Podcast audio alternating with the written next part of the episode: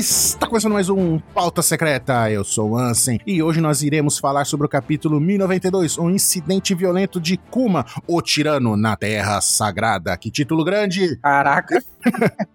e para falar sobre esse título gigante, que é quase uma dissertação do Enem. Quase quebra o layout da página aqui. Está aqui comigo a Bru. O live action foi renovado para a segunda temporada! Não tem nada a ver com o capítulo, mas. Aê!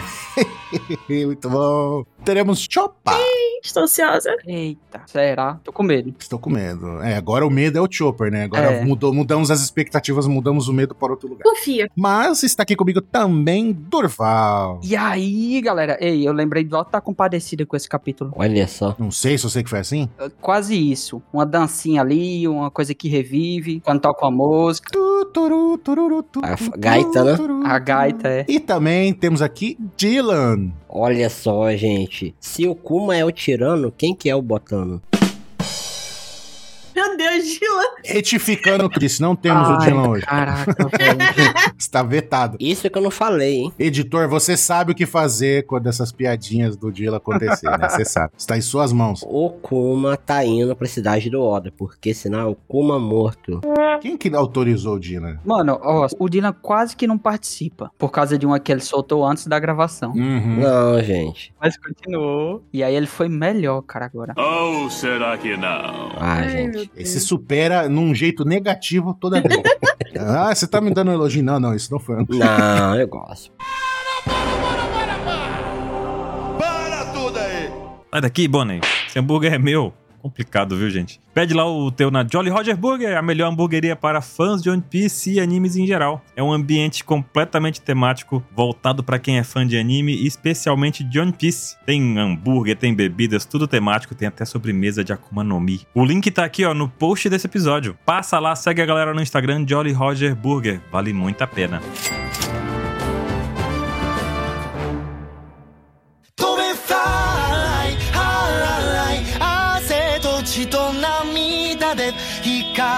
翼で今全部全部 Mas então, e vamos falar aqui da capa antes que o Dylan faça outro trocadilho, que a gente vê o nosso querido Jimbão, não é o Jimbinho, é o Jimbão. Um, uns peixes aqui, que peixe que é esse, gente? É a Remora. Não sei. Rêmora, eu não conheço Rêmora. Então, eu estava falando que são aqueles peixes lá que pode- praticam o comensalismo com o tubarão, tentam ali comer os restinhos. Ah, que fica comendo os restinhos da, da boca do tubarão ali? Hum, Sim, foi isso que a galera tava falando hoje no mangá de madrugada. Que não era de madrugada, né? Mas só que essas rêmoras tão maior que o Jinbei. é, É. pois é. Inclusive, se olhar no peixinho ali, ó, tem a sola do chinelo do Luffy, ó, na cabeça dele ali, ó. É a ventosa que prega, né? É aquilo ali que ele se aprega no- nos tubarões baleia. Hum, muito bom. E aí o- os restos ali do que cai da boca do tubarão ou de qualquer bicho que ele tá pregado, e ele come. É bem de boa. Só que a- quem tá com ele apregado não ganha nada com isso, né? Tem um que tá até dormindo ali. Tem um que tá bem de boa. Apregou e já era. E o Jinbei tá tipo, oh meu Deus. Ele tá sentindo a pele sedosa do Né? Uhum. O Jinbei deve ter uma pele macia. Será? Ou escorregadia, né? É, hidratada é, né? Hidratado. Mas ele passa um creminho? Não, né? Acho Ele que não. vive na água. Ah, mas tem uns que é a prova d'água. Ou da Virgínia, não é? Oxente, é, não- Isso deve ser tão incrível, mas eu não faço ideia do que vocês estão falando. A Bruta é mutu, ela não, não vai, não vai compactuar com esse tipo de coisa. E quem fez o pedido de capa foi o estrangulador de judô. Caramba! Tá vendo? É o primeiro, né? Desse cara, ou dessa pessoa. É, nunca vi falar, nunca vi falar. É, deve ser caro, porque é o estrangulador, se fosse estranguladora, Pois é. Então, eu acho. pois é. Eu acho. Isso aí. Sim. Uhum. Mas eles, né, são muito prestativos, né? Porque ele ajudou. Olha lá. Ai, velho. Olha só. Vamos ver, vamos ver até onde ele vai, até onde o Dylan vai. Já que você tá todo engaçaralho, Dila, o que que aconteceu no dia anterior em Marijóis? Fala aí. Cara, falar que é difícil falar Marijóis, cara, meu Deus do céu. O que aconteceu que simplesmente lá em Marijoa chegou o Kuma totalmente acorrentado pela galera que tem um chapéuzinho no formato bem sugestivo, né? Uhum. Fica no ar aqui. Que você pode resumir com três potássios? Exatamente. Não sei se é intencional do Oda, né? Mas aqui vamos, né? E o Kuma aí completamente cego, tentando cumprir um objetivo um pouco obscuro. Aqui a gente já vê que ele já chegou todo arrebentado aqui, tá? Então, o que ele se ferrou aqui provavelmente não foi com esses soldados. Não, Não, ele tá tomando tiro e porrada, e explosão e tiro de canhão desde que tá escalando a parede lá, cara. Não, ele já saiu lá de Camabaca, do reino de Camabaca, todo ferrado. Ele, Isso que eu ia falar. né? o cara saiu no meio de uma cirurgia, pô. Ele saiu correndo. Ele tá parecendo o editor. É verdade. Inclusive, essa é uma história que já teve em outro cast aí. Tá? Sai andando sedado. é, o editor aqui, ele vai se identificar com isso. Sim. Então, meu patrão, o caba tá lutando aqui faz é hora. E ele não fala nada, ele tá só ofegante. Não, ele fala, fala. Sabe o que, que ele fala? Que? Urso choque. Ele dá um capata gigante explodindo ali aquele pedaço da cidade. Sim, sim. Já no começo fi- da outra página. Isso. Uhum. Nós temos que adiantar aqui, porque senão o editor vai bater em nós. E não tem nada a ver com isso. Exatamente. E aí ele fica arf, arf, e aí a gente vê uma pessoa Quem? chegando aí falando: O que, que você tá fazendo? Pô, outro dia foi revolucionário, está se tornando um incidente de destruição histórico. Kuma. Aí aparece o execrável. Nojento. O almirante mais forte. Odeio, Uma odeio, merda. nojento. E o engraçado que né, quando ele aparece lá naquele cantinho lá, que é só a silhuetinha, parece a grávida está batendo. né? Hum. A grávida tá batendo. De- Ah, não. Meu Deus do céu, cara. Caraca, eu não tinha visto isso não, velho. Não dá nem pra discordar dele dessa vez. Cara, muito bom. Ele ali com a sua orelha de jiu-jiteiro. Então, eu, eu falei, o Aokiji, ele chegou com a tesourinha de cada lado, né? Ó, Hum. acho que a gente comentou nos outros pautas que o Akainu, ele ia se mover. Ninguém botou fé. Mas a gente, a gente sabia que ele ia se mover. A gente comentou Exatamente. que o Oda, ele usa, ele move esses almirantes seguindo uma ordem, que foi a ordem de Uhum. apresentação deles, e também foi a ordem que eles se uniram à guerra em Marineford. Sempre o Okiji Uhum. primeiro, depois o Kizaru e depois o Akainu. Então a gente Exato. sabia que o Akainu ia aparecer fazendo alguma coisa, a gente só não sabia o que ainda, né? E como é, recentemente a gente também teve uma movimentação desses almirantes e capítulos com os nomes deles, capitão do décimo navio, dos Piratas de Barba Negra, Kuzan. Aí Uhum. teve Almirante Kizaru. A gente vai ter em breve, podem anotar, um capítulo com o nome Almirante de Frota Kainu. Podem anotar que vai chegar aí. E é exatamente o que, que o, o soldadinho 3 potássio ali fala, né? Responda. Potássio.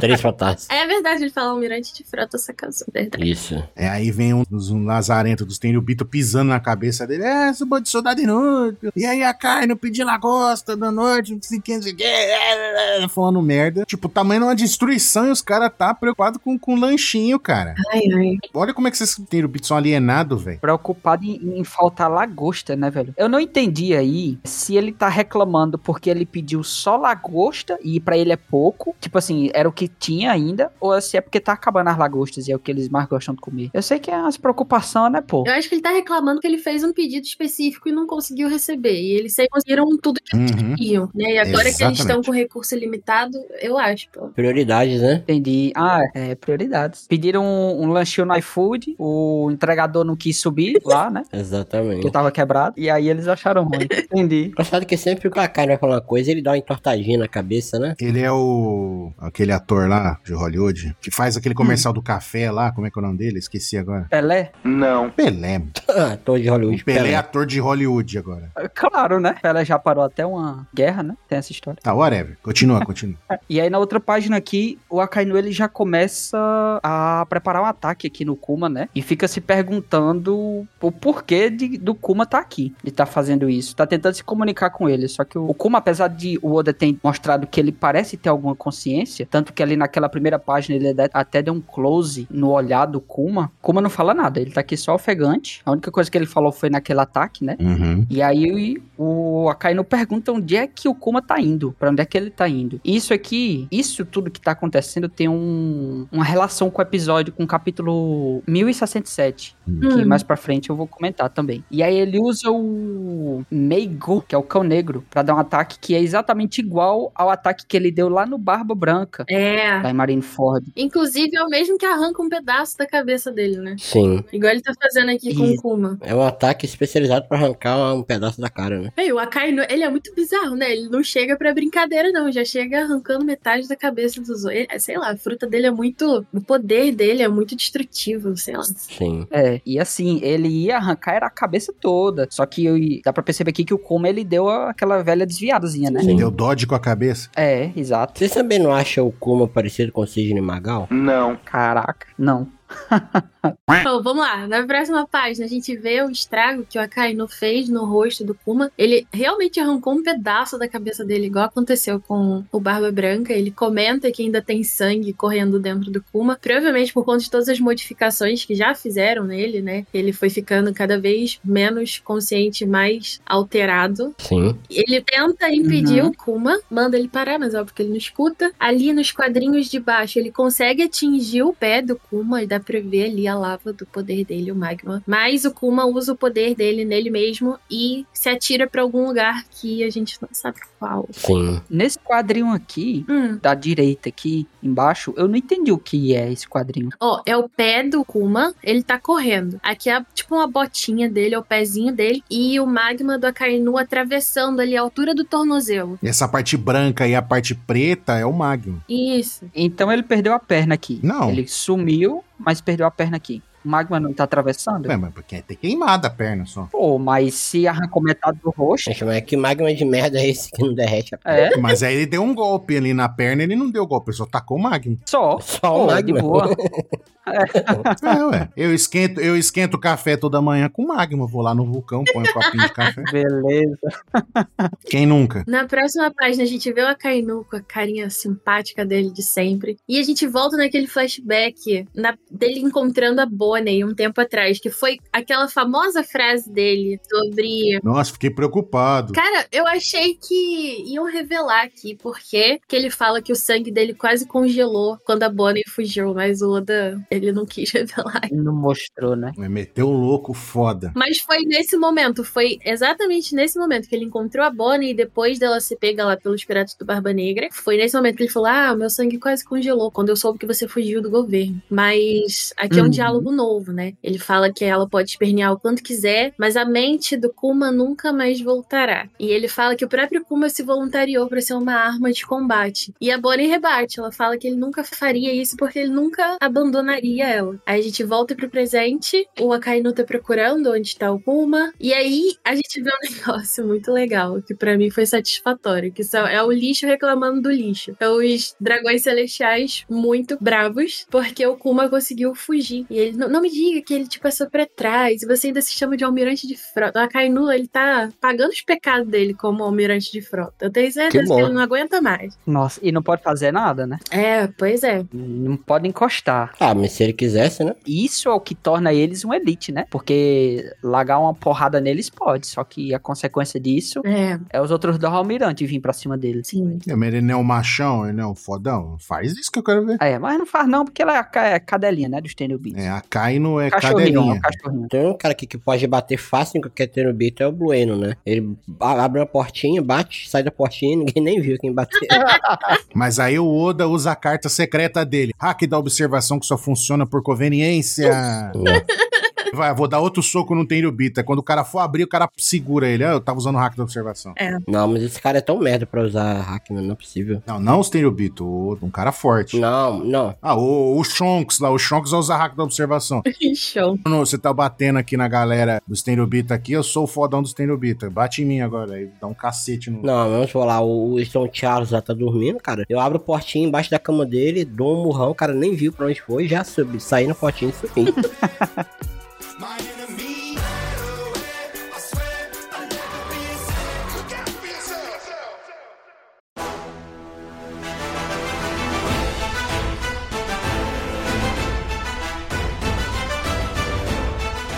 Aí aparece o Akainu falando, como se ele ainda estivesse falando pro Kuma. Você é só um bichinho de estimação, uma pessoa que perdeu tudo, incluindo sua vontade e sua mente. Então onde você está Uhum. indo? Essa fala do Akainu, eu não sei se foi só impressão, mas até o André pediu pra gente comentar aqui que parece que o Akainu tá meio que projetando o que ele sente no Kuma. Essa coisa de ter perdido tudo, a sua vontade, de ser só um bichinho de estimação, porque bem ou mal é como estão tratando ele aqui nesse exato momento, né? Como se ele não valesse nada. Não, que de fato Uhum. não vale. Uhum. Uhum.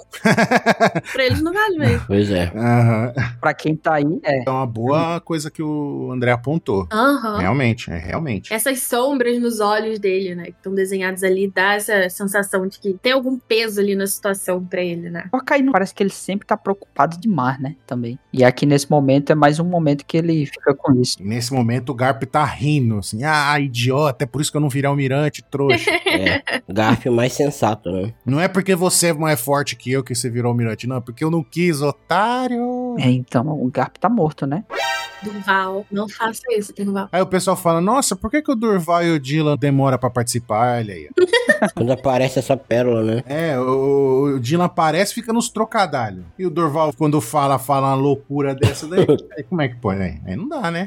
Vai, vai voltar pra geladeira, vai tomar um Ice Age. Caraca. Exatamente. Ei, mas é, tem mais uma coisa aqui nessa página que é ainda em relação ao flashback. A Bonnie, ela fala que não seria abandonada, né, por Uhum. ele. Sim. Ele jamais faria isso. E aí isso aqui dá uma relação muito de dependência, né? Aí a gente lembra de novo da relação que eles têm. O quão importante é isso. Ela meio que até se decepciona com ele. Ela tem um pouco de tristeza Sim. também. Sim. Tristeza, óbvio, né? Mas um pouco de, sei lá, decepção. Porque todo mundo fala pra ela que ele decidiu fazer isso e ela fica, talvez, perguntando, né? É aquele negócio que a gente já especulou que talvez ele tenha feito isso pra salvar ela, pra poupar ela de alguma coisa. Uhum. E outra, esse tipo de reação dela, ah, não, meu pai não faria isso, eu jamais me abandonaria. Essa, entre aspas, dependência emotiva dela com Kuma é o que muita gente usa como base pra falar que, na verdade, a Bonnie não é, tipo, adulta, ela é uma criança. É uma criança. Que aí usa o poder e fica na aparência, tipo, adulta, entendeu? Aham. Tem uma frase mais na frente aí que a gente vai ver que também me faz pensar muito que, que já é canônico, que ela é criança. Aham. Hum. Nas próximas páginas. Mas na próxima página a gente segue direto para o novo mundo Shinsekai, Egghedo, E não, ele é cabeça de ovo. cabeça de ovo, é. Exatamente. A gente vê lá, as explosão navio e os caras falando no rádio, né? Destruam todas essas feras marinhas. Sea Beasts Weapons, né? E aí a gente vê os Kuma Cop ele tacando um raio, acertando o cachorro, acertando o lobo, o, o, o chopper gigante ali, tá vendo? Tadinhos. O chupa gigante. Nossa, velho. Aí aqui, assim, quatro quadros, né? Uhum. Ah, vamos destruir todos. Próximo quadro, ataca. Próximo quadro, acerta. Próximo quadro, acaba. Acaba. Todo mundo. No anime, três episódios aqui. Vai ser três episódios. E ainda entre esses episódios vai ter assim: não teremos o, o anime de One Piece semana que vem. Pois é. Vai ter flashback de cada esse bicho é É, vai ter o flashback, é muito bom. Vai mostrar a vida triste deles, tá ligado? Ai, meu Deus. Vai mostrar eles sendo construídos e tal. Aí o Vegapunk pegando eles pra criar, eles ficando felizes que agora eles têm uma família, tá? Isso aí, isso aí. O Vegapunk catando eles no lixo igual a Alita, né? Uhum. Ótima referência. Ótima referência, Dino. Gostei. Será que eles vieram lá da ilha do Vegapunk? Tipo assim, são os, os pets dele, aí aqui eles ficaram. Não, mas são bicho marinho, cara. Então, mas era uma ilha, né? Então, mas é. Lá deve ter bicho marinho também. Mas bicho marinho geralmente vive no mar, né? A gente ficou em dúvida nisso no, no último pauta, né? Se eles eram, tipo, reis dos mares, ou, enfim, modificados, ou se eles eram totalmente robôs, assim. Se eles tinham sido totalmente criados, né? Uhum. Do zero. A gente especulou isso. Mas agora, Rei dos Mares, eu acho que eles não são, não. Acho que eles são fera marinha no mesmo nível daquele bicho que comeu o braço do Shanks. Aham, sim, sim. Tipo, que é um bicho gigantão, igual o Momo Sim. também, que é gigantão. Sim. Ma- o Momu, né? A, va a vaquinha lá. É. O bicho que derrotaria o Kaido com duas ungidas, né? Isso, exato. Porque comeria um braço depois comeria o outro. É que, que o poder daquele bicho é comer braços de Yonkou. Exatamente. É só, ele só faz isso. Agora o Luffy, como o Luffy não é Yonkou, ele é derrotado. Exatamente. Agora vai lá o Luffy enfrentar o bicho hoje. Vai comer o braço do Luffy. Vai. Naquele barquinho de novo, né? É, Exatamente. O que, que você acha que aconteceu com, com o Kid? Não foi o Shanks e o Beckman com o mosquete que cortou o braço dele. Ele falou assim: Eu sou um Yoko. Aí o bicho foi lá e comeu o braço dele. Aí ele falou: Caralho, não vou falar mais isso não. Aí o LOL, que é ligeiro, é esperto, né? Inteligente, falou: Vou ficar na... quietinho, low Sim. profile aqui. Aí ele continuou sendo fodão e ninguém come o braço dele. É isso Sim. aí. Mas vamos lá. A gente vê os marinheiros entrando ali na Fabrio Phase, né? A gente ocupou já a ilha. Uhum. Aí o Almirante Kizar, ele invadiu a Labo Phase lá em cima, né? A gente vê Labo Phase, ainda tá 100% sistema de, de defesa, né? Uhum. Cara, Como é que era o nome do, do negócio? Era Frontier. Frontier Dome. Isso. eu tava pensando aqui Hum. em segurança de sistema, tá? Certo. Se um- uma informação de segurança como essa aqui, Certo. que informa qual é a porcentagem da barreira que tá ativa, é uma decisão de projeto muito, assim, no mínimo inocente você deixar exposto desse jeito na interface do usuário, tá? Ali pra todo mundo ver. Porque se é uma, uma questão de segurança, você não vai dizer que o seu sistema ele tá vulnerável. Você não vai dizer que a barreira tá 100%, 50%, 0%. É, faz sentido. Você vai deixar isso aqui escondido. Você não vai dizer isso. É, porque o Vegapunk em nenhum momento pensou que ele ia ser atacado pela Marinha, pelo governo mundial. Não, mas independente de quem for atacar ele, a informação dali da barreira tá ali. Pra quem for. Não, mas o Vegapunk é programador e engenheiro. Ele não é o cara que faz layout. Não, mas ele tem que ter a questão da segurança. E, aí aqui na outra página a gente vê que o Luffy ele começou tranquilo, né? Começou só com o Snake Man. Vamos ver aqui. Não sei se eu vou precisar da mesma força que eu precisei com o Kaido. Bom, com o Lute, né? Porque o Lute é obviamente muito mais forte do que O Luffy, né? o Kizaru. Pois é, eu não entendi essa do Luffy, não. Nossa, verdade. Mano, ele, ele zoou o Kizaru mesmo, velho. Pois não é? Gente, mas é aquele negócio, né? O Luffy não pode usar sempre o cartada mais forte dele. Tem que. Claro que pode. Ah, mas assim, eu vou defender. Até Hum. que faz certo sentido ele ter usado o Snakeman, porque a forma Hum. Snakeman, a prioridade é velocidade, né? E o Kizaru consegue se mover na velocidade da luz. Faz certo sentido ele ter Uhum. começado pelo Snakeman com o Jet Wolverine. Que são 300 mil quilômetros por segundo. Desculpa.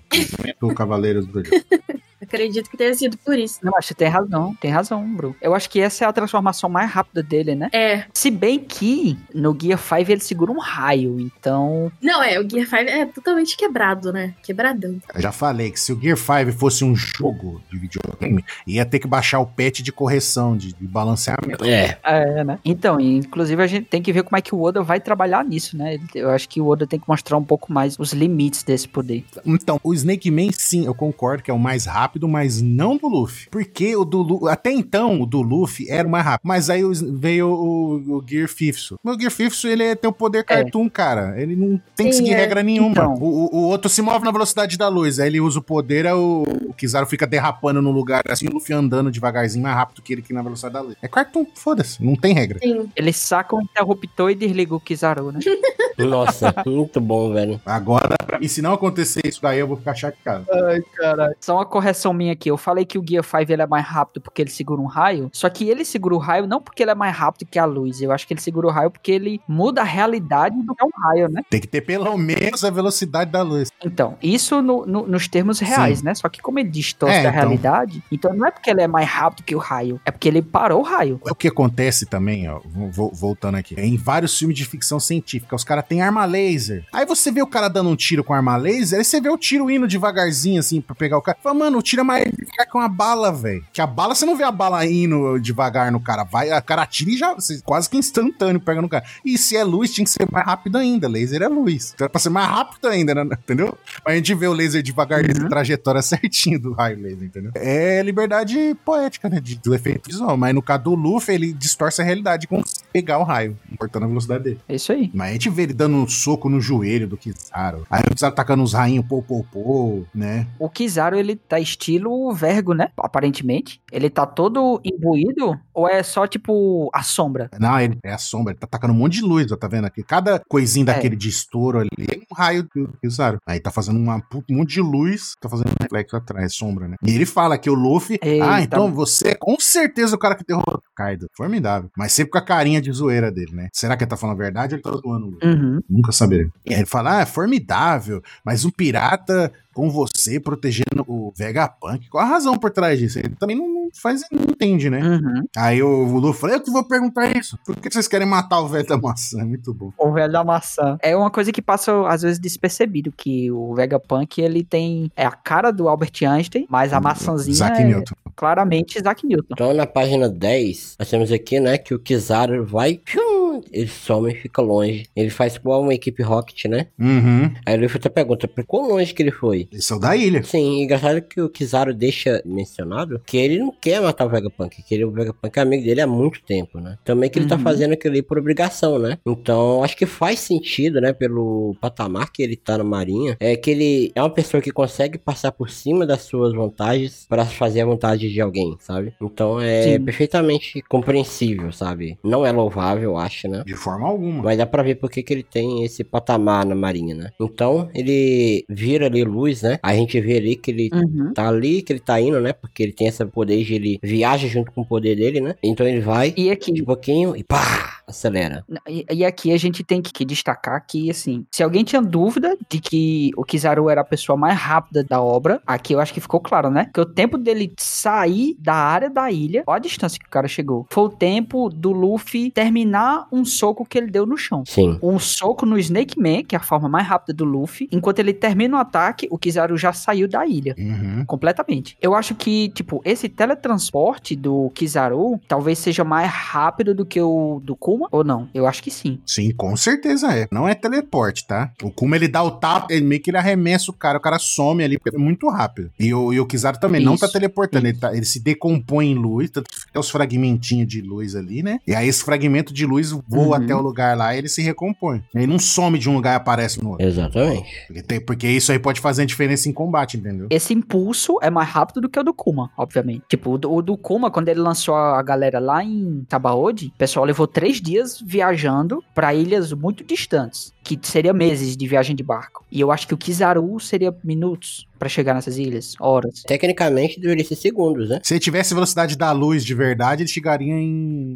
um segundo. Mas É, vamos então. considerar que é a velocidade da luz É. da ficção, que é lenta. Velocidade da luz lenta. Sim. Então ele chegaria Aham. em minutos, sim, eu concordo com você. A velocidade da luz da ficção é mais parecida com a velocidade do som, né? É super rápida, mas não é tão rápida quanto é de verdade. Né? Sim, Se fosse a velocidade da luz plena mesmo, ele chegava em menos de um segundo. sim. É, pra tu ver o tanto que o Kizaru, ele é meio assim, ele vai empurrando com a barriga as coisas, né? Porque ele vai de barco pros lugares. Isso que é engraçado, que é o cara mais, teoricamente, é o é pra ser o mais rápido de todos, ele é, o- e ele é preguiçoso, mano. Isso é muito bom. Sim. É porque se ele levasse Pois a é. sério, ninguém conseguiria bater nele, né? Exato. né? Aí eu- é uma nerfada que o outro tá no personagem. Sim. Mas então, aí ele fala, não fique no meu caminho. Aí ele começa a virar a luz de novo. Aí ele vira tipo um Kamehameha. Aí ele usa, né? Poder de aceleração. E aí ele vira tipo bolinha ali, que é tipo como se fosse a ponta do Kamehameha. Vira tipo uma flecha estourada, assim, vrum. Tipo, ele acelera ainda mais a velocidade dele. Ou seja, ele, quando ele tá se movendo, normalmente ele não se move na velocidade da luz. Dá pra perceber, né? Sim. Porque o limite da velocidade é a velocidade da luz. Sim. E o que eu acho bacana é que esse golpe realmente ele deixa o Luffy ali praticamente cego, né? Uhum. Isso é que eu acho que é uma das coisas mais roubadas, né? Do, do cara, né? Tem isso ainda. Pois é. Não, ali parece que o,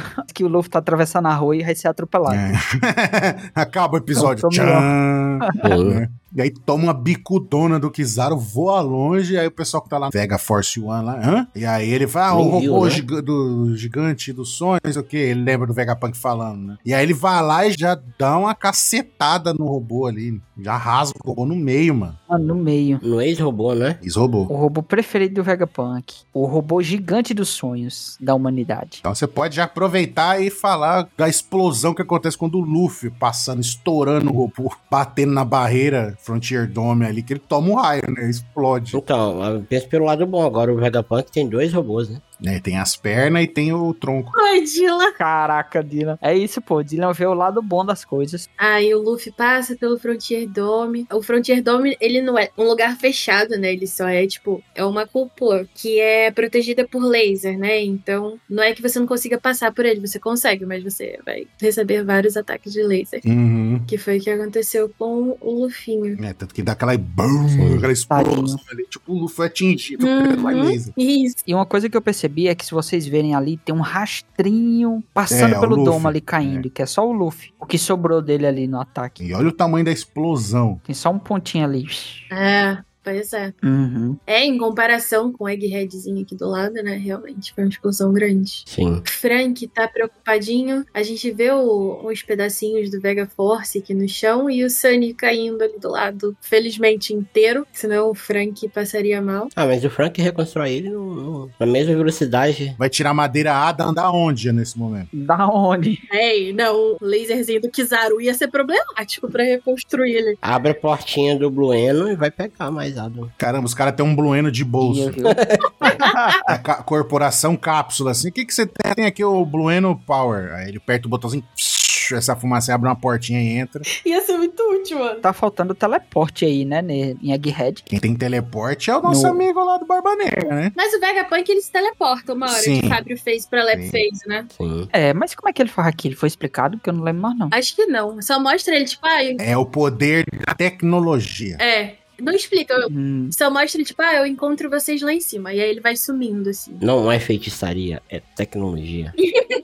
Ah, mas é, tem tecnologia avançada dessa? Sim. Pergunta pra mim, pergunta pro povo do século perdido como é que eles tinham tecnologia. Exato. Sim. Aí, nos spoilers, tinha falado que o, o Sunny caiu na parte macia do... Não, não, a gente não tá lendo spoiler, a gente tá lendo o capítulo. Aqui foi na parte macia que ele caiu ou foi no chão? Foi na nuvem, na nuvem. Tem aquele chãozinho de Skype, Exato. né? Sim. Ah, menos mal. Então tá de boa. Tá safe. Se bem que não ia dar nada, né? Porque nem explosão faz muito mal pro Sunny. Inclusive, que seria cair né?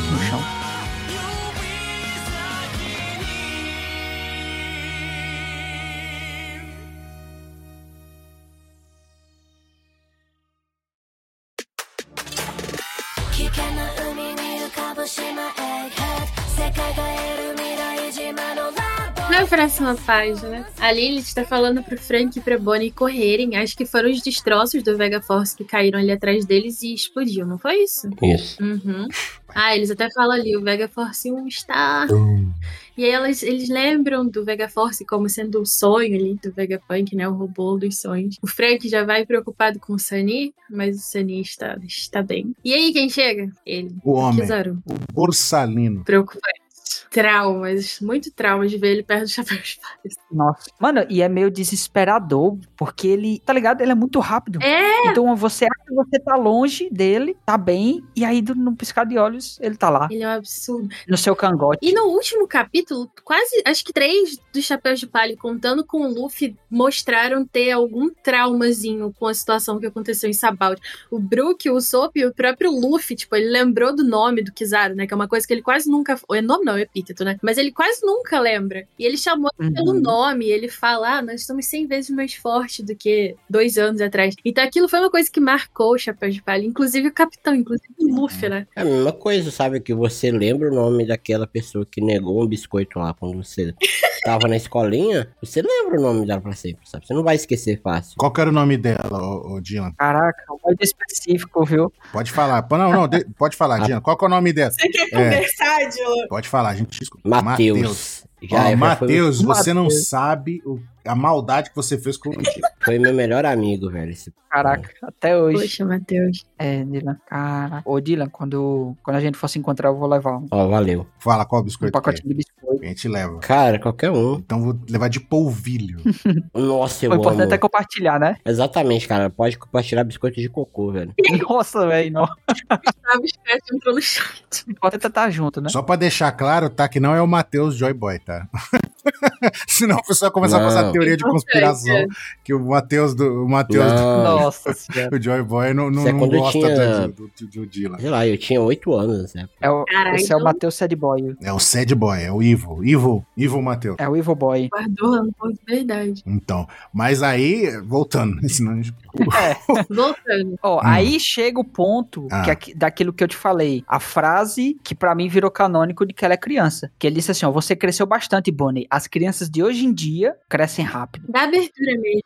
Então ela é uma criança de hoje em dia. Ah, eu não sei se eu gosto dessa. Tipo, realmente tem uma abertura boa pra pensar, mas eu não sei se eu gosto dessa ideia. É, porque eu gosto, eu gosto da Bonnie, eu gosto da Bonnie do jeito que ela é, mas existe espaço pro Oda ter essa, entendeu? Que ela é uma criança. Ah, ia ser, sei lá, ia ser meio problemático alguns quadros que ela foi desenhada já até hoje. Então, Um monte de figura bizarra aí. inclusive nesse próprio capítulo, flashback dela sentada com as pernas abertas, né? É, então, sei lá. Não, eu acho que não não é criança, não, cara. Mano, então, eu acho que ela é criança e ela teve que amadurecer a força que nem o Momo, sabe? Só que no caso foi ela que se transformou em adulta e o Momo foi transformado. Sabe uma coisa que reforça essa ideia, Durval? Quando eles acham a Bonnie no comecinho de Egghead, ela sai do mar, que teoricamente ele Uhum. enfraquece eles, né? Os poderes de Akuma no Mi como criança. Exatamente. Perfeito, Bruce. Você foi em cima. É isso. Apesar de que a pessoa se enfraquece, mas os poderes não necessariamente deixam de acontecer, né? Mas temos exemplos de, de que meio que, entre aspas, reseta o não desativa, mas reseta o poder. Por exemplo, o Chopper, É. Monster Point, a primeira, ele tava descontrolado. Uhum. Atacando todo mundo. Aí Uhum. uhum. falando, não, jogar ele no mar. Aí peguei dá uma ombrada nele de futebol americano. O Teco aí joga ele no, no mar com, com o Frank. Aí quando ele aí quando tira do mar, tá o Chopper pequenininho de novo. Não, porque teoricamente era pro Chopper voltar a ser rena, não, não ficar a forma fofinha. Porque a forma fofinha a forma híbrida. Que aí eles não iam poder vender o bonequinho do, do Exato. Chopper se afogando, né? Mas eu ia falar isso, sabe? Tipo assim, ela cair, ela ter estado no mar e como uma criança, não significa que ela voltaria pra forma base, mas que ela não teria força suficiente pra manter outra forma. Isso, isso, perfeito. Pelo Chopper dá pra ver por essa linha também, tipo, pra ele deve ser mais fácil manter o Chopperzinho fofinho do que o Monster Point, né? Uhum, perfeito. Hum, tá, faz sentido. Tem um, outra, tem, um outra, tem um outro argumento que, assim, não é tão forte, é meio fraquinho, mas lembra quando ela salvou, entre aspas, entre aspas não, ela salvou o Tenryubito do Zoro, na verdade? É, exato. Ex- Você formulou perfeitamente a frase. É, É, Fala de novo para o pessoal entender. Ela, ela salvou o Tenryubito do Zoro. É o contrário a situação. Exato. Ela, ela continua. tipo, ela se transformou em criança e ela imitou uma criança tão bem ali, chorando, que em geral uma pessoa adulta não é meio envergonhada de imitar uma criança. Então talvez ela te- seja mesmo uma criança e ele foi meio mais natural pra ela. Sim. E aí justifica também ela gostar tanto de doce, co- coisa, tipo, geralmente, co- vamos dizer assim, paladar infantil. E criança tá em crescimento, então ela tem que comer porque ela tá em fase de crescimento. Se bem que isso também tem a ver com. É, tem a ver com isso, fase de crescimento. Não tem nada a ver, eu tô usando os argumentos meio fracos aqui, só pra poder reforçar a minha ideia, pra, pra dar crédito à ideia. Mas essa frase aqui do, do Kizaru me parece isso. Porque ele falou sobre a infância lá do. Como é o nome? Do Sentomaru. E ele não chamou ele de criança. Ele, ele pensou na infância do, do Sentomaru, só que num tom de passado. Ah, você era tão fofo e tal. Você cresceu. E aqui ela falou: as crianças de hoje crescem rápido. Mas a Bonnie é novinha, né? Vamos dar um desconto. A Bonnie tem o quê? 22 anos? É por aí. O Santomaru acho que tem 31, ele é bem mais velho. Então talvez por isso que ele não fale, ah, as crianças de hoje em dia. É, pode ser, pode ser. Se referem ao Luffy e o Chapéu de Palha como crianças também, mesmo que eles estejam nos 20 e poucos anos. Sim, eu, eu, eu acho que é esse lado mesmo. Uhum. Eu acho que essa fala do Kizaru pra Bonnie é um indicativo de que ele conviveu com ela quando ela era criança e provavelmente no laboratório, igual o Vegapunk. O Vegapunk teve uma interação com a Bonnie que dava muito a sensação de que parte da infância dela ela viveu com ele no laboratório. Há um tempo Hum. atrás a gente compartilhou lá, no, acho que foi no HDR, mas não tenho certeza. É uma teoria sobre a Bonnie ser resultado de um experimento do governo na tentativa de reproduzir a força da Big Mom. E aí ela seria uma- um experimento falho, sabe? Ela deu certo, por exemplo, na aparência, que ela Uhum, parece com a Lily jovem, mas eles não conseguiram Uhum. reproduzir a força. Seria meio que o contrário do Uhum. Evil. Ele não tem, não parece com o New Tem a Gate, força mas ele tem a Newgate, força dele, sabe? Sim. Entendi. E ele pode ser resultado também desses experimentos, né? Sim, sim. Eu super acho que foi a Miss Baquin, Bacan, não sei como é que fala, que tentou fazer lá e não deu certo, né? Mas eu acho que a, a Bonnie foi um experimento do próprio Vegapunk. Ela, em um capítulo aqui de Egghead, quando ela tá perseguindo o Vegapunk, ela cai no chão e começa a chorar. E aquela cena parece que foi uma coisa que eles viveram várias vezes, sabe? O Vegapunk aparece super preocupado, falando: Meu Deus, a Bonnie se machucou, médico, médico. Ele também fala pra ela: Nossa, como é bom ver você tão crescida e saudável. Talvez isso seja um olhar não só de uma pessoa que gosta dela, mas o olhar de uma pessoa, assim, de um criador pra sua criação, sabe? Sei, tô entendendo. Eu acho que talvez a Bonnie e o Kuma tenham se conhecido no próprio laboratório em Egghead e o Kuma tenha ajudado ela a escapar. E a fome da Big Mom também continuou nela, né? No experimento. Uhum, isso, isso aí. Não tanto, né? Porque ela não fica morrendo se ela ficar sem comer. É, ela não tem a larica lá, né? Sim. Até agora não, né? Mas a gente não vê ela passando tanta fome. É. Não sei. Entendi. Interessante. Então o Kizaru ali, ele não quer, né? É, atacar a Bonnie, né? Ela, ele deu uma desviada ali, deu um. Então, só, antes de você continuar, só quero tirar uma dúvida pra vocês, que eu não entendi o que que é isso que a Bonnie tá segurando. É um cabo fio, que é esse fio grosso. Parece. Parece. É um pedaço do robô, né? Da onde que ela tirou esse cabo de lá? Pegou o pedaço lá do robô lá e tá dando uma chicotada nele com o fio? Que que eu achei que foi, porque parece um, um cabo do robô que caiu. Sim, parece mesmo. Então, é porque ela tá querendo dar cabo dele. Ai, Dylan. Caraca, velho. Nossa, velho. Desculpa, gente. Tá assistindo aí, ó. Desculpa. O Ansem ficou até em silêncio pra processar. É porque ali é uma fibra ótica, entendeu? Que aí passa luz. Nossa, um, um faz uma piada, um trocadalho, o outro vai e não desiste. Fala, não, eu vou superar. Então, ele deu uma desviadinha ali, né? Já deu aquele. Nossa, doeu aqui, tá? Na verdade com vocês. A inclinadinha que ele deu ali na- nas costas.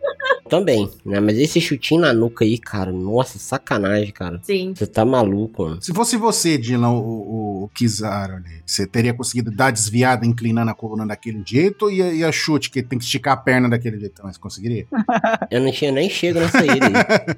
Tava lá no quartel-general da Marinha ainda. Tava. Então, ele fala ali, né? Que não me faça machucar pessoas que eu conheço mais do que eu já fiz, né? Então eu sinto um pesar ali nele tá ali, né? Ele não tá ali por prazer, né? Uhum. Então ele manda a Bonnie voando pra longe, né? Mano, eu acho que ele é muito é, é hipócrita, sinceramente. Eu acho que ele fica só meia culpa. Ele não tá nem aí, no fim das contas. Se ele se importasse mesmo. Se fosse a carne, ele não tava nem falando, É. só tava metendo bala em todo mundo ali, né? Aham. Aí. Arrancando cabeças. Nossa, que gostoso matar gente. Ah, como eu sou, eu sou bom. Ah, vai, vai, vai metendo bala. Sim. Aí, né? Que ela bate ali, né? No. Na proteção da ilha ali, né? Sim. Pois é. Cara, acabei de perceber. Olha o delay que tem pro Frank perceber o que que o. Na, ne- na verdade, não é nem o delay do Frank, é que o Kizaru é tão Uhum. rápido que não deu nem tempo do Frank falar. Quando ele fala, a, a Bonnie já tinha sido Exato. chutada já. Sim. Aí eu quero entrar aqui no momento teoria. Ah, opa, pois eu também. Deve ser a mesma, vamos lá. É spoiler do que a gente vai ver mais pra frente. O Luffy fala que ele achou que ia morrer quando ele passou pela barreira, tanto pra sair com, com a bicuda, quanto pra entrar de novo pra atacar o Kizaru. A gente vai ver daqui a pouco. Ele fala isso, que ele falou, "Eu achei que ia morrer, que ele sentiu uma dor absurda, um bagulho absurdo. E o Luffy, né, tava no Gear 4 e depois ele volta como Gear 5. Pois é. E ele falou que sentiu uma dor absurda. Então, um bagulho Uhum. extremamente poderoso a defesa do Frontier Dome. A Sim. Bonnie passou lá e explodiu também. Será que realmente era Bonnie? Voltando àquela teoria de que talvez não seja Bonnie. Caraca, não, agora aí tu foi longe. Já tá falando isso em alguns casts, já que talvez essa Bonnie não é a Bonnie. A Bonnie ainda tá lá dentro do laboratório, vendo os sonhos lá do Kuma. Lá. Karina Devon, Ansem. Isso, a gente, o que a gente especula que é.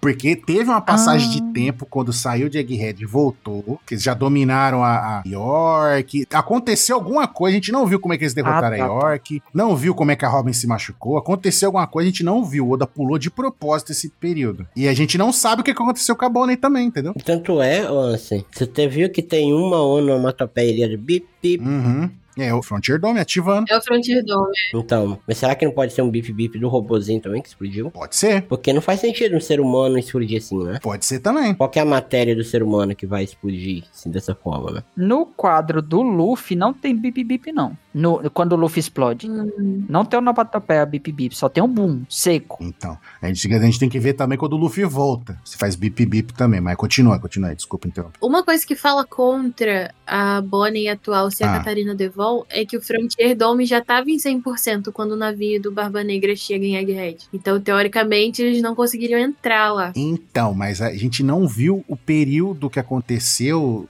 do, de ele estar caçando o traidor, a York, e depois que capturaram ela. Passou um tempo ali. Sim, não, Nesse então. meio tempo pode ter desligado, entendeu? Desligado e ligado de novo. Ah, tá. Tá, entendi, entendi. Eu, particularmente, eu não gosto dessa teoria. Não, eu só- eu só tô jogando no ar aqui, eu tô jogando. Eu também não gosto muito, não. E nunca se esqueçam também da bota do Luffy que tá quebrada. É, né? E da, da luva lá que interage com a luz. É, não se esqueça disso, porque o Oda, ele, é, é o que a gente falou no outro cast, até o 27 falou, como assim? Eu não não conhecia o termo, a gente explicou e explica aqui de novo. É a arma de Chekhov. É um negócio que você, não a narrativa, se você mostra e explica uma coisa, ela vai ter que ser usada de novo mais pra frente. Aham. Igual num filme, por Isso. exemplo. Ah, o cara, ah, che- não, Uhum. chega aqui, entra na minha casa, não sei o que, fica de perto da lareira aí enquanto eu vou buscar a, a comida. Aí, aí a câmera vai e mostra, assim, em cima da lareira tem uma escopeta pendurada. Tipo, se você não vai usar isso, não precisa mostrar que tem uma escopeta ali. Em algum momento alguém vai pegar aquela arma e vai usar. Isso. É o que acontece. É basicamente o que Hum. aconteceu com o Robozão nesse capítulo, né? Exato.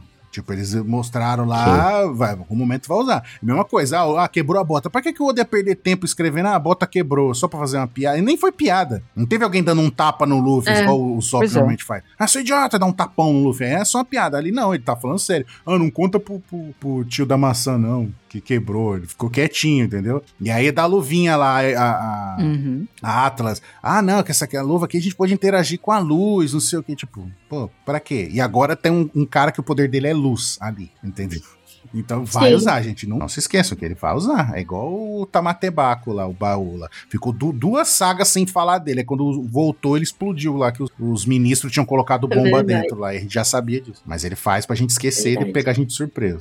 E por falar em luz, esse ataque que o Frank ia usar no, no Kizaru é de luz também, né? Ia ser o Radical Beam. E esse Radical Beam, aí assim, aí o Kizaru sumiu, foi embora. Não deixou ser atacado. Mas ele não deixou ser atacado porque ele, tipo, tá nem aí? Ou de alguma forma aquilo ali poderia interferir nele, machucar ele? Não, Não, tá nem aí. Tá nem aí, pô. Ou É. ia ser totalmente inofensivo. Sim. Luz interagindo tá com aí. luz. No máximo é mudar a cor do Kizaru. Uhum. É, Ia então. ser a mesma coisa que ele passando pelo Frontier Dome, né? Ele passa assim, É, o né? bagulho nem ativa quando ele passa. Sim. É, ele já foi. Então, aí mais um caso desesperado, né? A galera tá lá de boa. Aí do nada, Kizaru no cangote. De novo. É. Como sempre, né?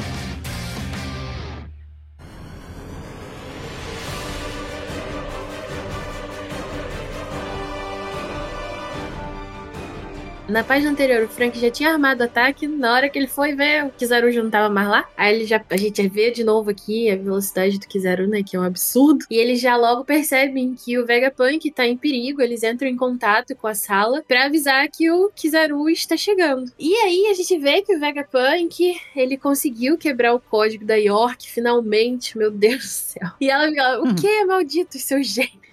Tipo, o código dela, eu tenho certeza, o código dela é 1, 2, 3 e York. É, exatamente. É. Aí o Soap e o Vegapunk estão conversando. O Vegapunk fala que a barreira agora pode ser desativada. E segundo o plano deles, o Vegaforce tinha que levar o Sunny pro outro lado da ilha. Ele pergunta se deu certo. E a gente vê quem chegou lá. E foi o Kizaru. Só antes de continuar, eu quero falar da ceninha.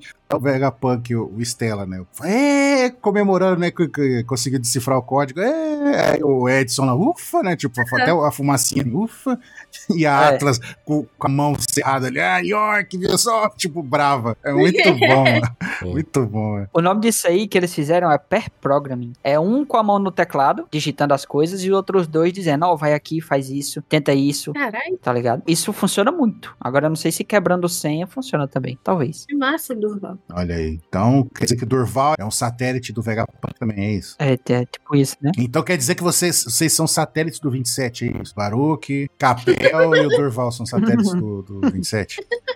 Pior que é. É isso, fica aí, fica aí a informação. Caramba. No finalzinho da página, o Kizaru já chega, fala que o plano de fuga foi arruinado. E ele fala do robô dos sonhos do Vegapunk, né? Aquilo foi uma coisa que aparentemente marcou ele também, que o Vegapunk deve ter falado que era o robô dos sonhos. É a piadinha do. Todo homem gosta de robô gigante, não sei o quê. Aí o Kizaru também, não, é o robô do sonho. Ah, é.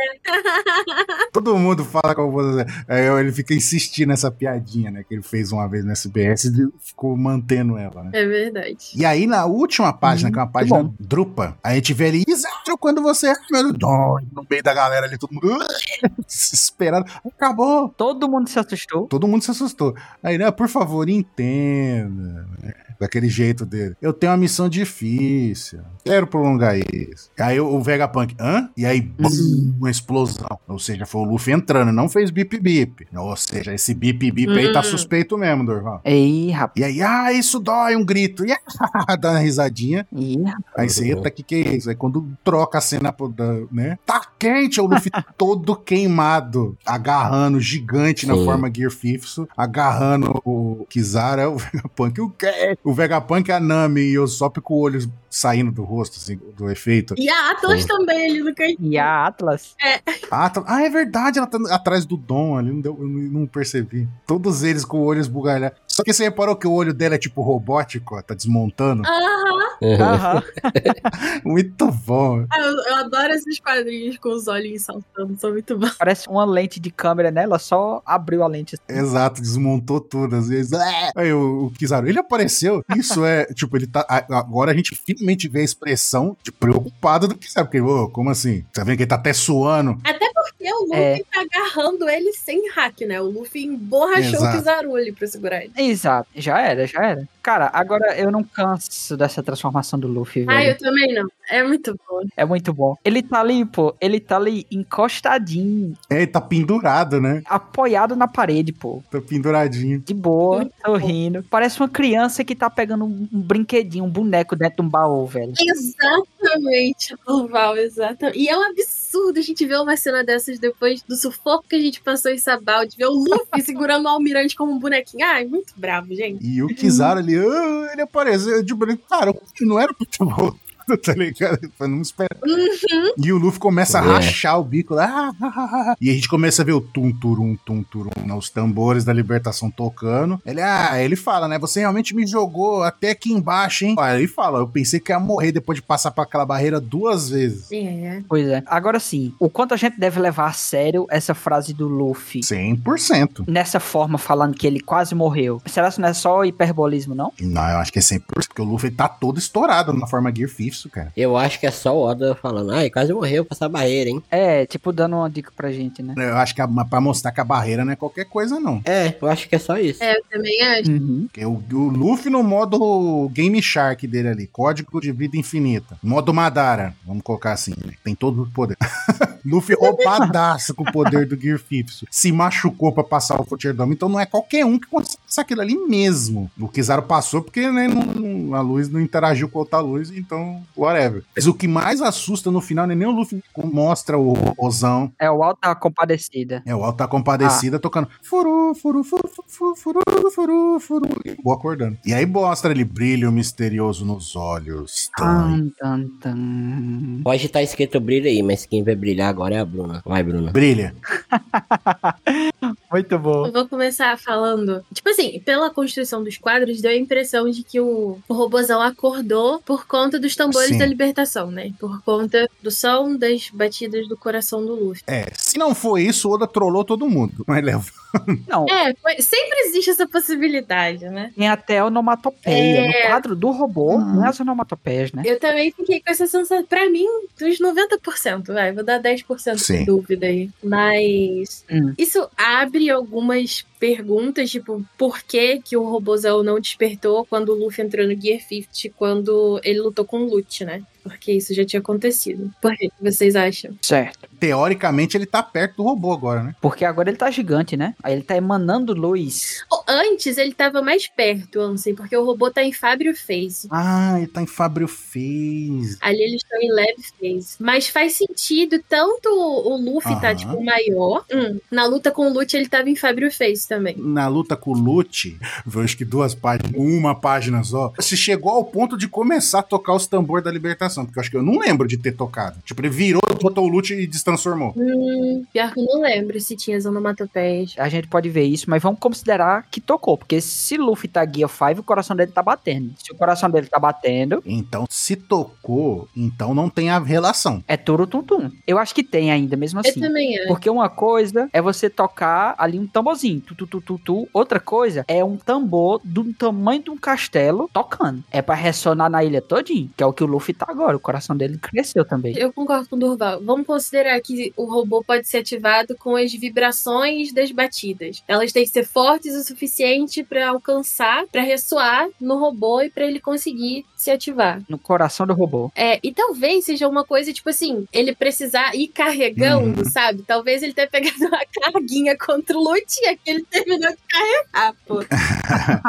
É, tipo quando o celular descarrega completamente, que é quando você põe pra carregar ele não consegue nem ligar a tela pra mostrar que tá carregando. Foi isso, né?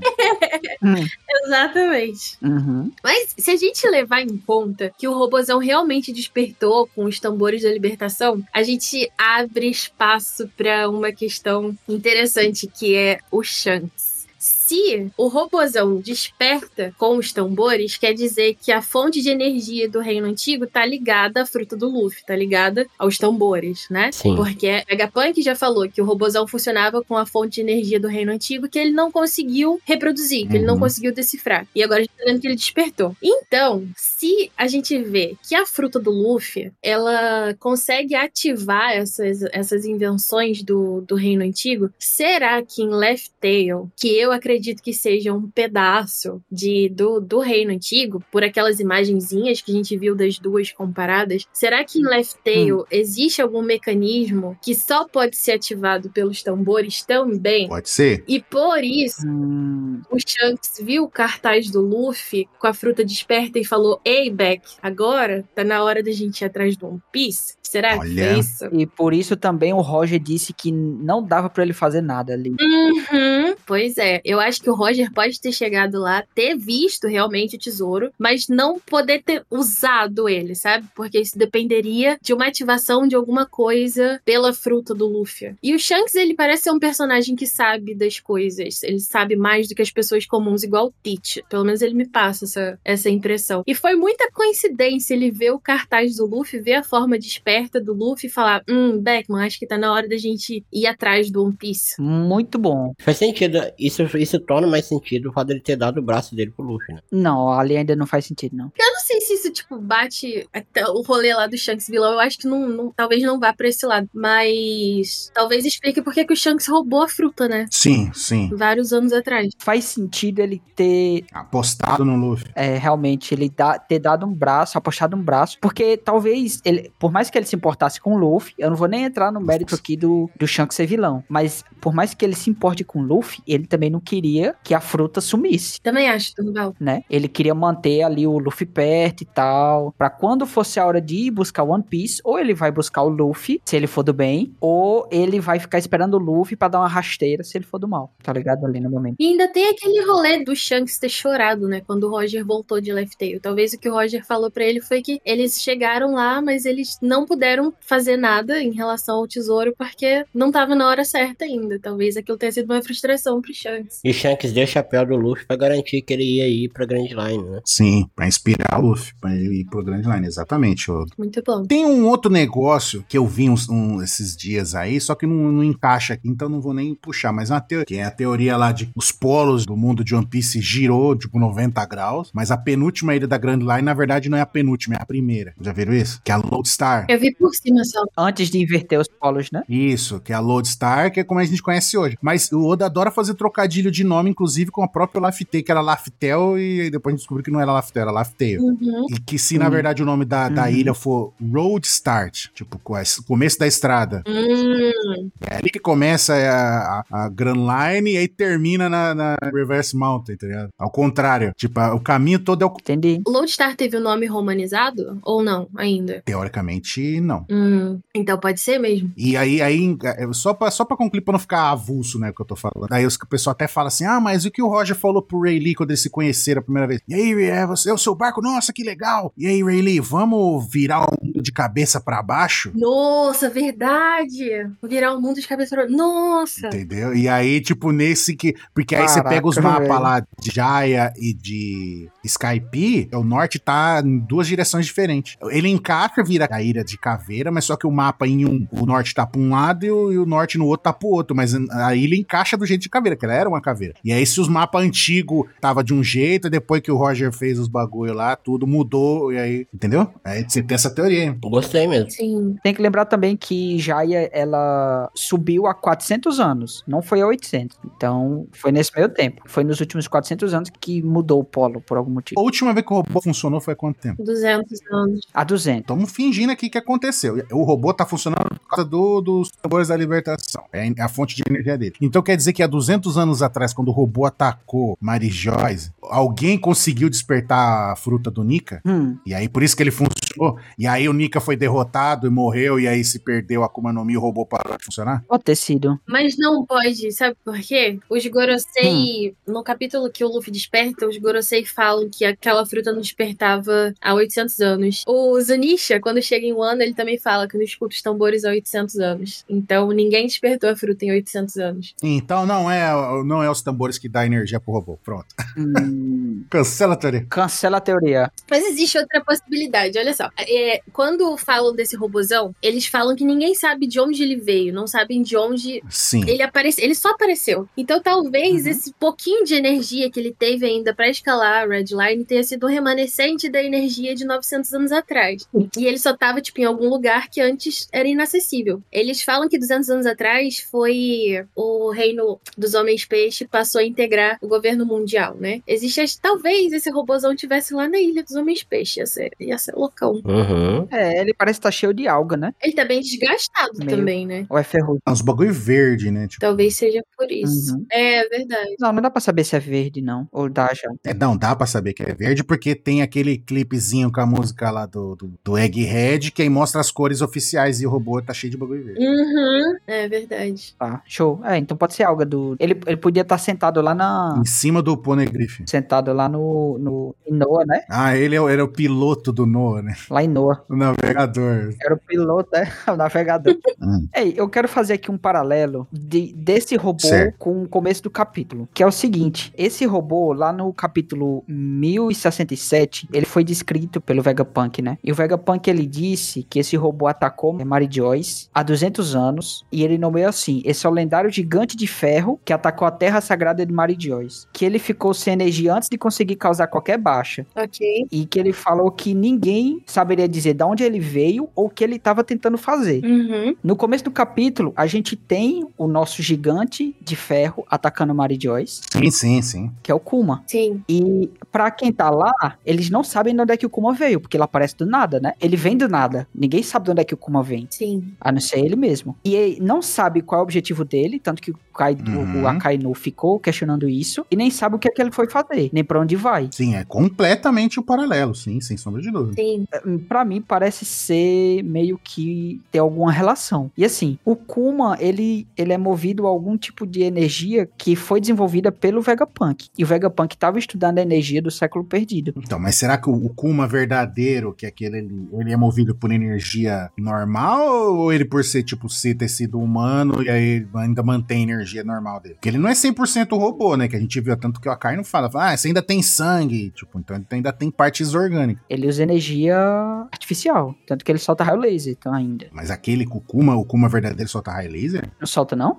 Tem um pra mim que solta. Mas é um paralelo de dois robôs. Sim, sim, não, sim. Isso aí não tem, isso não tem margem para discussão. É, Você tá certíssimo. Que estão atacando e ninguém sabe por que estão atacando Mary Joyce. É, o Oda fez um paralelo mesmo. Sim. Então, aí será que essa energia do Kuma é de alguma forma um resquício da energia desse robô? E se essa energia tem relação com o despertar do Luffy, o Kuma ele, tipo, enlouqueceu na hora que o Luffy despertou? E aí ele foi pra cima de Mary Joyce? Durval, vou te dar respostas. Vai lá, Bruna. Tava esperando. Eita. Esse, esse paralelo, pra mim, também é muito real, essa relação do robozão com o Kuma. Mas, vamos lá, eu, Hum. eu penso que pode ser uma coisa diferente. É meio maluca, mas como o 27 não tá aqui hoje, Alguém tem que fazer o papel. Exatamente.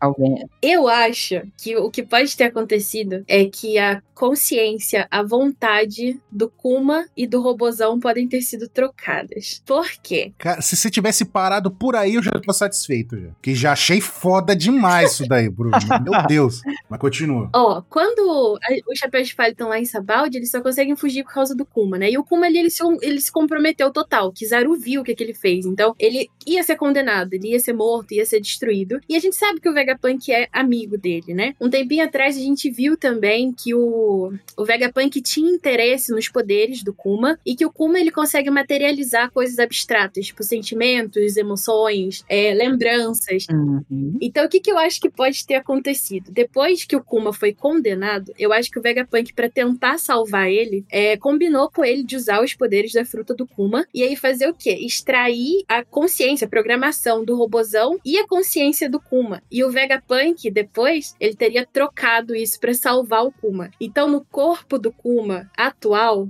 estaria ali a programação do robozão e no robozão estaria a consciência do Kuma. O que, que faria sentido se a gente considerar isso? O Kuma, assim que despertou em Kamabaka, ele foi fazer exatamente a Uhum. mesma coisa que o robozão fez. Ele se jogou no Red Line, começou a escalar igual o robozão fez 200 anos atrás. Começou a tacar os aralhos lá. Uhum. É, exatamente. E ele despertou exatamente logo depois que o Luffy, aqui em Egghead, ele manda o robozão acordar. Foi o contato de Joy Boy, tipo assim, uma ordem, vamos colocar assim, uma ordem de Joy Boy. E o Kuma, lá em Kamabaka, o corpo do Kuma, né, reagiu e seguiu conforme ali a, a programação. Caraca. Se o robozão for realmente o Kuma, né, faz sentido. Tipo, ah, o Vegapunk salvou o amigo dele. Ou talvez ele até quisesse aproveitar pra estudar o robozão, que ele não conseguia antes, né? E em Sabaldi, né, quem ajudou o Chapéu de Palha ali a escapar foi o Kuma. Tem várias referências a Sabaldi nesse ar. Talvez agora, o que eu, principalmente depois que o Vegaforce foi destruído e ele foi Uhum. baseado no robozão, talvez agora o robozão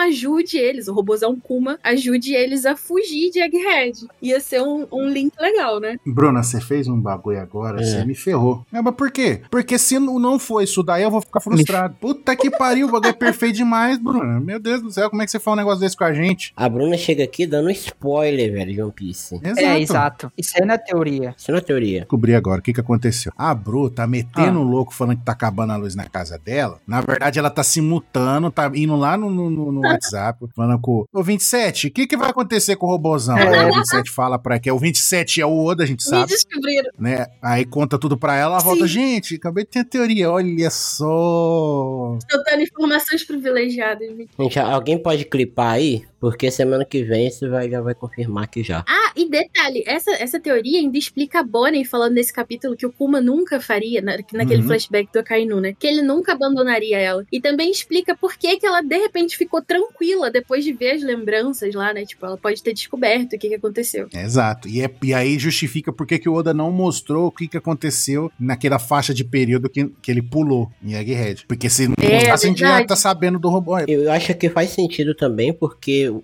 Puma agora está dentro do robozão. É, faz muito sentido porque o robozão continua tendo o propósito dele, que é alguém do exército revolucionário, né? Uhum. Dentro do robozão. Sim, é verdade, verdade. E é destruir o governo mundial. E o robô quer fazer isso. Então, continua mantendo o propósito do robô. Irmão, aqui na minha cabeça, eu já imaginei o robozão levantando, olhando pra Bonnie e dizendo: Filhinha, você tá é. bem? Você fofo. Né? Fazendo aquela cena meio de terror. Brrr, Tremendo, Caraca. tudo, destruindo. Aí ele olha pra Bonnie, Bonnie, cuidado. Aí ele só vai assim, estende a mãozinha pra ela, assim, pra. Igual quando mostra ela criancinha, assim, ele agachadinho, aí ele com a Caraca. mãozinha pra ela, assim, meu pai. Aham. Nossa, velho, vai ser essa Gostei, cena. gostei. Cara, depois dessa, é. não tem bom. nem o que acrescentar mais. Isso, Notas. É, já foi perfeito já. Vai lá, Dylan, sua nota desse capítulo. Minha nota é de 0 a 10, é spoiler da Bru. Então, é 100, 100. e você? É isso. O meu, minha nota também é 100%, igual aquela barreira, o Barrier Dome, Frontier Dome. E a sua, Bruno? 27 de 10. Recebeu a instrução do 27. Então, 10 de 27. Eu acho que não foi só o robô e o Kuma que trocaram de personalidade. Exato. A minha nota pra esse capítulo, eu dou 10, porque ali a gente tá vendo que o Luffy não se abalou com o Kizaru. não- O cara derrotou um Yonko. O cara não vai ter medo de almirantezinho, não. É, almirantezinho É eu isso. brinco agora como um bonequinho lá. Tanto que tá com, com, com o Kizaru na mão, é igual um boneco, um figure. E é isso, e ainda levantou o Oda Uhum. maldito, sem, como sempre aumenta mistério. Tudo. E é 10, 100, né? Nota 100, que a gente tá dando aqui. Porque semana que vem teremos Uhum. capítulo do mangá. Olha que beleza. Então, nota máxima. Aê, felicidade, felicidade, alegria. Então, semana que a gente nem precisa esperar uma semana pra saber que a Bruna deu spoiler de One Piece pra gente. Aqui, na semana que vem, quando revelar e a Bruna tiver certa, a gente. Todo mundo briga com ela. Você deu spoiler! certo, gente? Então é isso. Perfeito. Certinho, gente. Fechou. É isso. Esse foi o Pauta Secreta sobre o capítulo 1092, o incidente violento de Kuma, o tirano na Terra Sagrada, um capítulo com nome gigante. E a gente se vê semana que vem. Falou! Um É isso aí, beijo. galera. Valeu demais. Valeu, pessoal. Bebam água.